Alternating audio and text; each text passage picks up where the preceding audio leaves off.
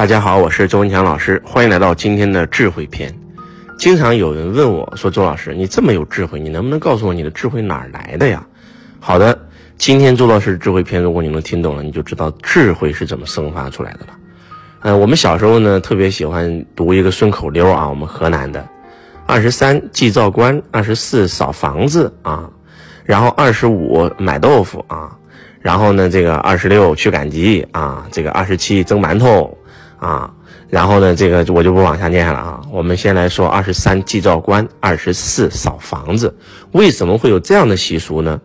大家都知道啊，我们北方农历腊月二十三是过小年。那过小年的话呢，我们那里就有一个规矩或者叫习俗，那就是呃会做非常丰盛的饭。然后放到这个我们厨房的灶君像面前，然后给他点香，然后呢买这个呃麦芽糖，呃为什么呢？小时候一直这样做啊，但是不知道为什么。今天当腊月二十三，我们准备过小年的时候呢，我就抱着好奇的态度在网上查了一下。这一查不要紧啊，一查我就查了将近一个多小时。然后呢，我又请教了三四个。那么非常厉害的啊，不管是佛家的、道家的、儒家的啊，这些顶级大师，我终于把这个东西给整懂了。然后我就生发出了很多很多的智慧啊。为什么腊月二十三要祭灶呢？啊，祭灶神爷呢？因为辛辛苦苦在你家工作了一年的灶神爷，腊月二十三号晚上过后，他就要去天庭去述职了。啊，向玉皇大帝述职了。所以说的话呢，我们必须要在，呃这一天，给辛辛苦苦在你家工作一年的灶王爷做一个祈福。而且为什么要买这个麦芽糖呢？叫上天言好事，下界保平安。那我们肯定都希望灶王爷去到天庭以后，汇报我们家人的所作所为的这一年，那肯定说我们好事不说坏事嘛。哎，这个就是这个习俗的由来。嗯，灶王爷这个人呢，他以前呢也是一个普通人啊，从小呢这个吃喝嫖赌，娶了一个老婆呢，然后对这个老婆也不是太好。后来呢，他老婆就呃跟他离婚了。那离了婚以后呢，后来呢，这个灶王爷呢这个人呢，他就啊开始反思自己了，觉得自己确实年轻的时候做了很多不好的事情。然后有一天呢，他突然有一天去到了他的这个妻子的家里面。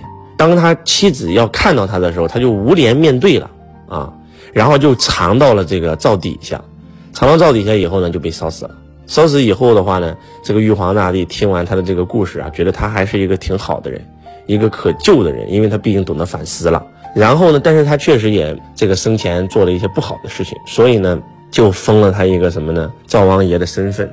灶王爷其实很辛苦啊，他是主管我们家所有人的饮食安全。为我们所有家人保平安的，那么他的话呢，是在初四的时候，我们要迎灶神，要回家，保我们家一年的平安。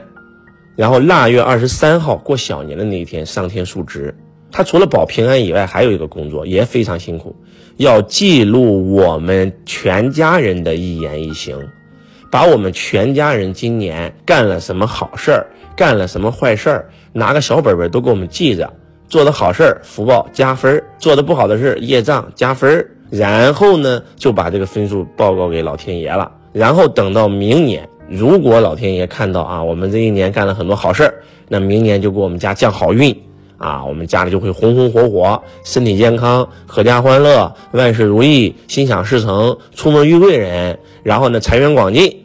但是如果发现哎你家人都没干好事呢，那明年就倒了大霉了。那就会有很多的东西找上你，疾病啊、灾难呀、意外呀、负债呀、亏钱呀、倒霉呀。所以这个时候呢，家家户户在腊月二十三都要供很多的瓜果梨桃，特别是我们那里叫祭灶糖，干嘛呢？就是希望把这个灶王爷的嘴呀，让他吃的甜甜的啊，多讲咱家的好话。这个习俗呢，其实就这么简单。但是，你如果知道这个习俗你就知道了，但是如果你再稍微往前思考一下，哎，你就会发现咱们老祖先太有智慧了。很多人可能听到这儿以后都说了，这不胡说八道吗？这不神话传说吗？那今天都到这个程度了，咱们都科学发达到这种程度，怎么还有人相信这个呢？还是那句话，科学再怎么发展，咱不能够把咱们的传统整丢了。咱先不说这件事的真假，咱就说一条，这件事带给我们什么启发，对不对？腊月二十三祭灶官，我们的真真正正的习俗，说白了吧，就是让你。在祭灶王爷的时候，全家人在灶王爷面前，把你今年的所作所为全部向灶王爷诉说一遍。说白了吧，你做没做好事，你心里没数吗？对不对？如果你在诉说的时候，哎，你突然发现今天人家要上天述职了，对不对？然后如果知道我做了这些坏事，我明年会倒大霉。哎，这个时候你就会开始对自己进行一个反思。哎，我明年一定要做好事。我明年正月在祭灶的时候啊，讲我做了多少多少好事那多开心呀！所以我觉得这个节日非常有价值，非常有意义。腊月二十四为什么要扫房子呢？要把家打扫的干干净净呢？对不对？很简单，因为腊月二十三号晚上啊，当这个灶王爷上天，然后向玉皇大帝述职完以后，讲完你家的所作所为以后啊，玉皇大帝要开始巡视人间。所以最开始的传统不单是扫房子。